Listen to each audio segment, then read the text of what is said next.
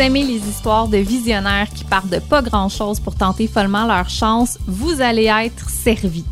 D'ailleurs, on commence tout de suite avec le moment où si moi j'avais été à la place de Louis Tremblay, ben j'aurais choqué.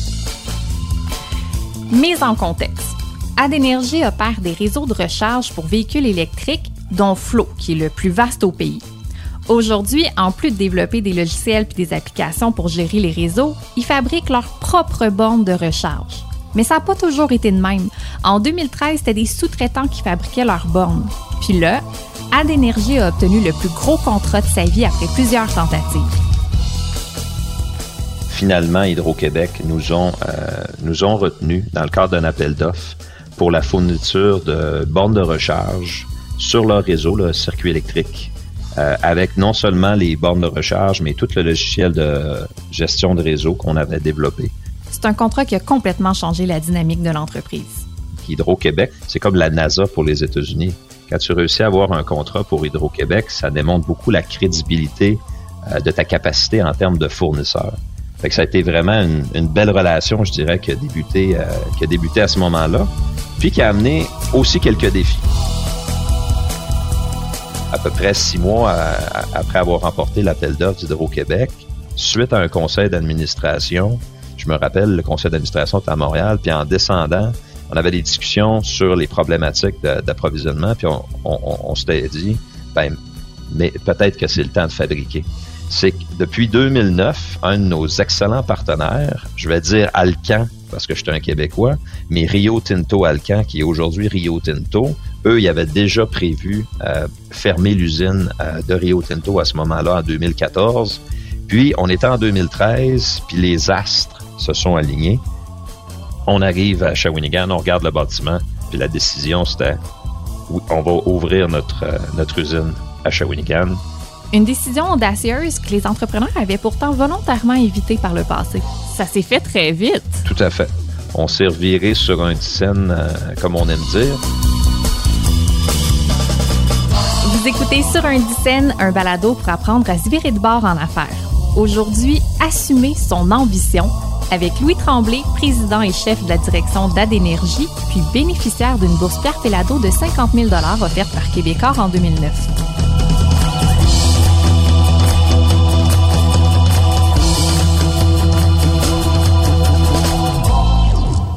Mais avant de découvrir les dédales par lesquels sont passés Louis et son équipe, je veux que vous compreniez un peu d'où vient le gars, OK?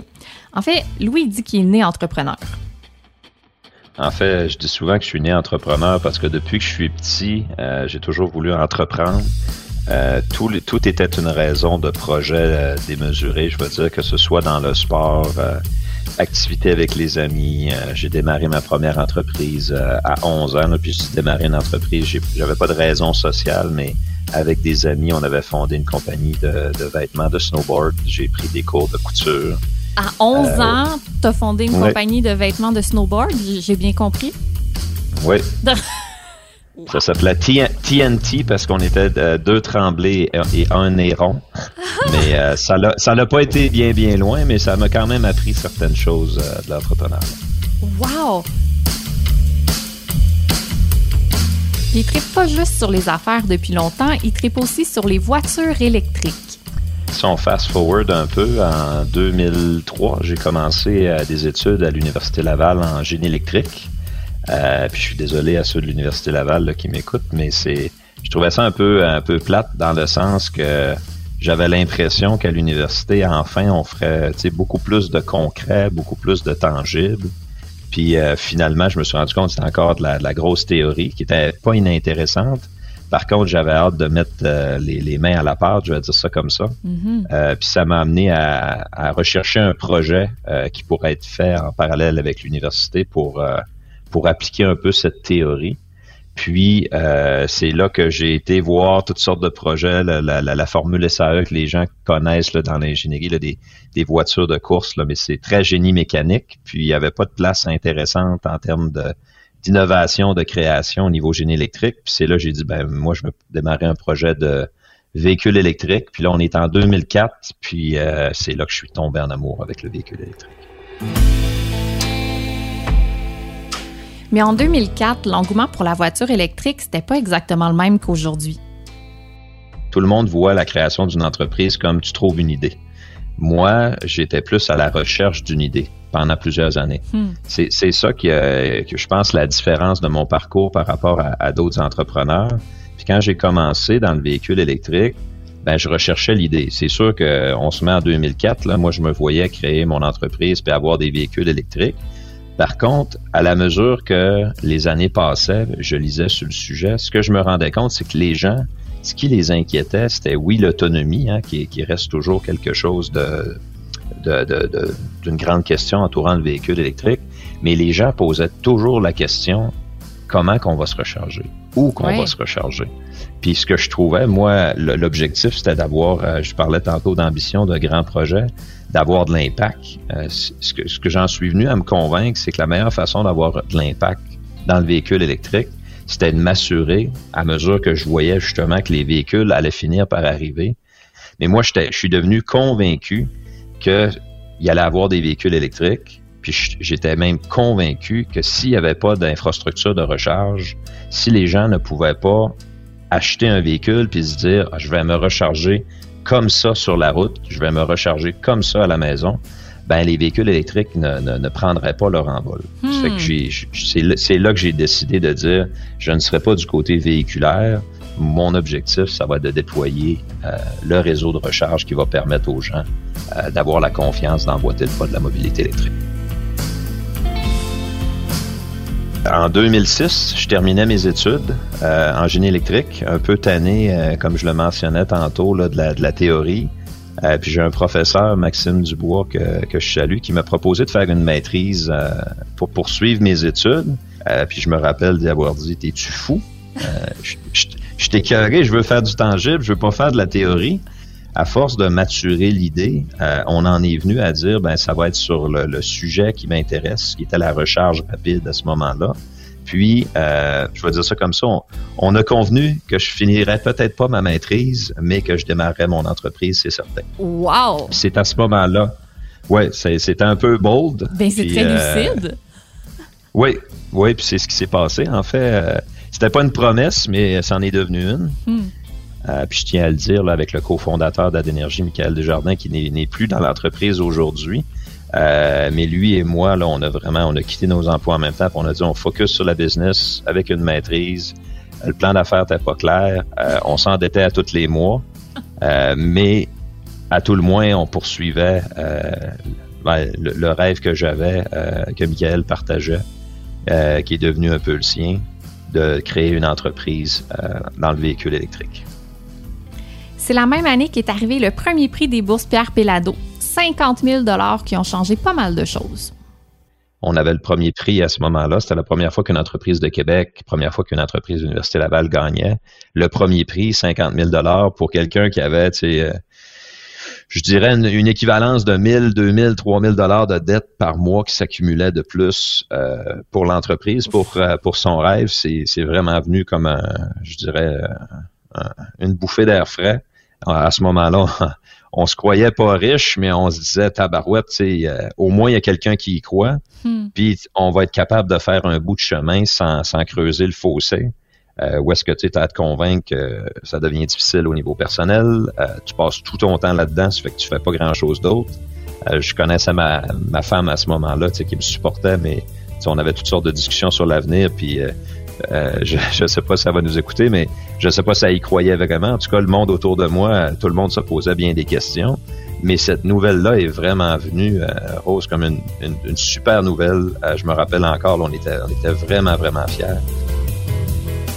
Fait que vous comprenez maintenant. Louis, il n'a jamais eu peur d'assumer son ambition. Puis même si tes amis et potentiellement ta femme ne comprenaient pas nécessairement ta job, t'as jamais eu peur d'avoir de l'ambition, de l'assumer? Euh, je me rappelle, tu sais, à partir de ce moment-là, en 2009, puis il y a eu plusieurs nouvelles, là, tu sais, une, entreprise qui a s'est retrouvée dans les journaux à l'occasion, mais tu sais, je me rappelle à, force que les années s'accéléraient au début, ben là, tu avais des gens, puis tu sais, que tu leur avais déjà raconté une fois, deux fois ou cent fois ton projet d'entreprise. Puis là, à mesure qu'il voyait que ça avait l'air de soulever un peu de, bonnes nouvelles, de prix, euh, de récompenses, euh, d'annonces intéressantes, ben là, tu as des gens qui, écoutent, ça fait des, centaines de fois que tu leur racontes la même histoire, et qui te disent, tu sais, Louis, on va s'asseoir, puis tu vas me raconter vraiment ce que tu fais. Puis c'est là, c'est là où est-ce que la personne, au lieu, tu sais, au lieu de, de t'entendre, tu sais, elle t'écoute. Hmm. Puis que ça, ça commence à être un petit peu plus, pas motivant, mais c'est là que tu commences à voir, autant dans les gens que tu connais que les gens que tu connais pas, qu'il y a vraiment quelque chose qui est en train de se passer. Euh, puis à mesure que les années ont avancé, c'est sûr que ça devient difficile de se dire qu'on travaille pas pour les bonnes choses. Hmm.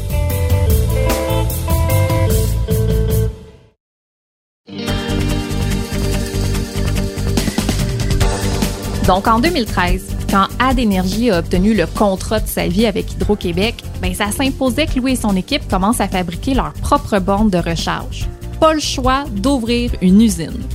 Fabriquer, euh, quand on est arrivé à créer l'usine, c'est parce qu'il y, y, a quelque chose qui était dans l'assemblage final.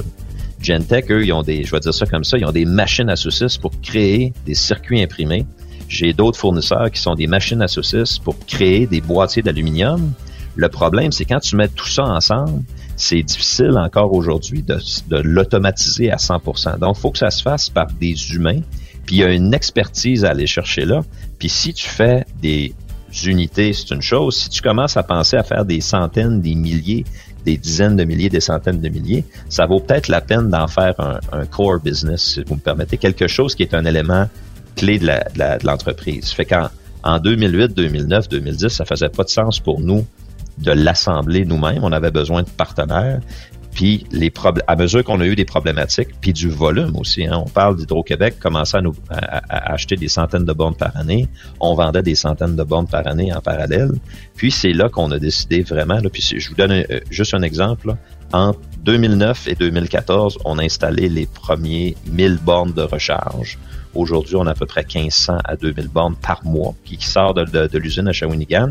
Mais à ce moment-là, la décision de dire on va, on va, on va un peu contrôler notre destinée en termes d'assemblage était clé si on croyait au plan, si on avait la, vision de ce qui s'en venait en avant. Mais c'est devenu pour nous euh, vraiment important.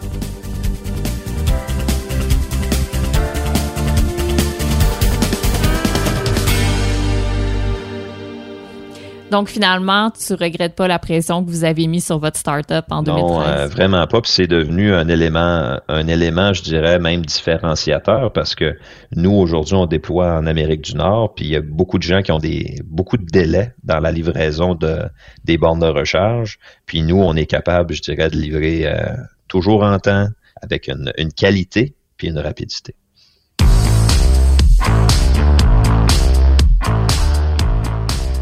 Et toute cette ambition-là, où est-ce qu'elle va les mener? Ben, vers une deuxième usine, cette fois aux États-Unis pour répondre à la demande. Le, marché américain est très vaste. Euh, il y a des coûts de transférer des unités du Canada aux États-Unis. Euh, il y a une rapidité, il y a tout un supply chain. Que, il y a des grosses parties, là, nos, nos bornes de recharge rapide, là, c'est des très, très gros frigidaires, si vous me permettez. Euh, puis, bouger des grosses boîtes, ça, ça fait pas beaucoup de sens. Puis on, on, a aussi un souci d'efficience, si on veut, là, puis de, de, de, de, gaz à effet de serre dans, dans mm-hmm. tout le, le, le, déplacement de ces unités-là. Donc, ça nous a amené vraiment, en plus euh, du gouvernement Biden, puis de, de, certaines règles, nous a amené à considérer, planifier. Puis on est, on est en, on est, on est très activement euh, à, à, la recherche de notre emplacement euh, aux États-Unis. Pour terminer, est-ce que tu as des conseils pour les entrepreneurs qui peinent peut-être à assumer leur ambition, contrairement à toi? Ah, faites-le.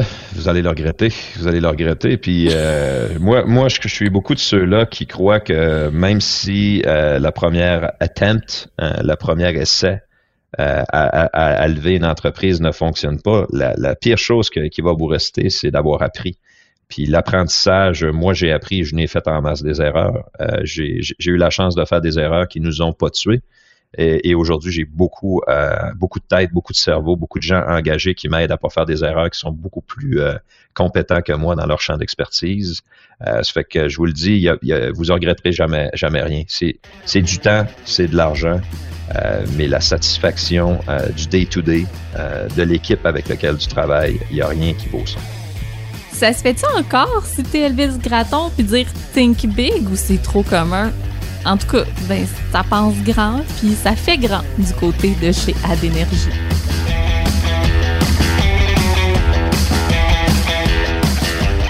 Le mot de l'expert. C'est bien beau tout ça, mais concrètement, comment vivre avec le courage de nos ambitions? Pierre-Carl Pelado va nous aider. Alors, Monsieur Pelado, quel conseil vous pourriez donner aux entrepreneurs qui répriment peut-être leur ambition par peur de trop brasser avec leurs idées?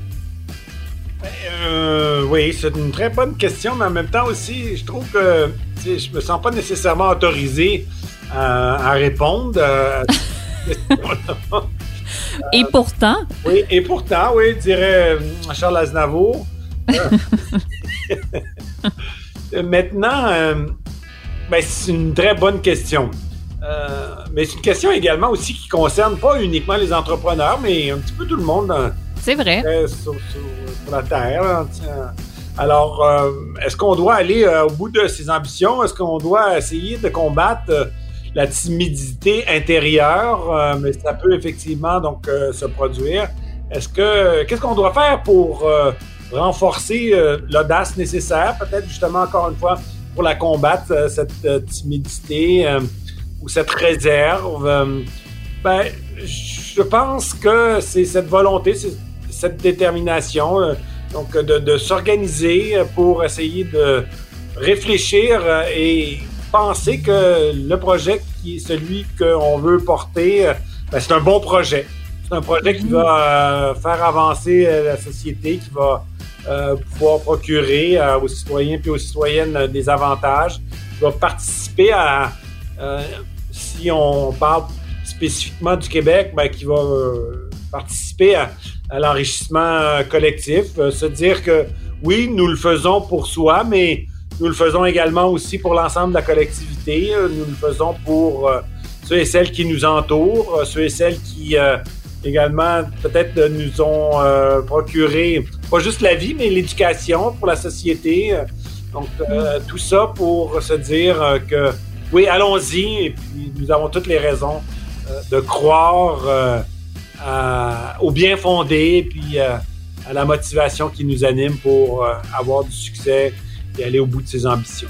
Donc, en gros, le conseil, c'est de se rappeler pourquoi on fait les choses, puis d'avoir confiance en soi. Oui. Euh, et de, de, le faire justement parce que des fois, on a comme tendance peut-être à s'arrêter sur, sur soi-même hmm. et essayer donc de, de, transcender ou de dépasser cette, ce, cette limitation qu'on pourrait dire euh, immédiate pour, encore une fois, donc euh, se projeter dans l'ensemble de la collectivité et euh, conclure que ben, tout ce projet ou toutes ces, démarches ben, se font pour l'ensemble de la collectivité et l'enrichissement collectif. Merci beaucoup, Pierre Campelado. J'ai pris des bonnes notes. Ça me fait extrêmement plaisir.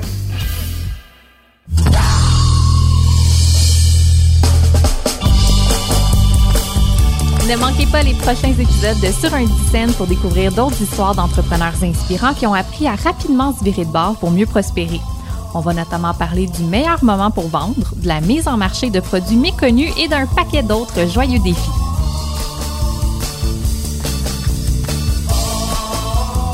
Merci à Marie-Pierre Caillé à la recherche, à Anne-Sophie Carpentier à la réalisation et au montage. Je suis Rosemie Automne Témorin. Sur un scène a été rendu possible grâce à une collaboration entre Québecor, le journal 24 heures et Cube Radio.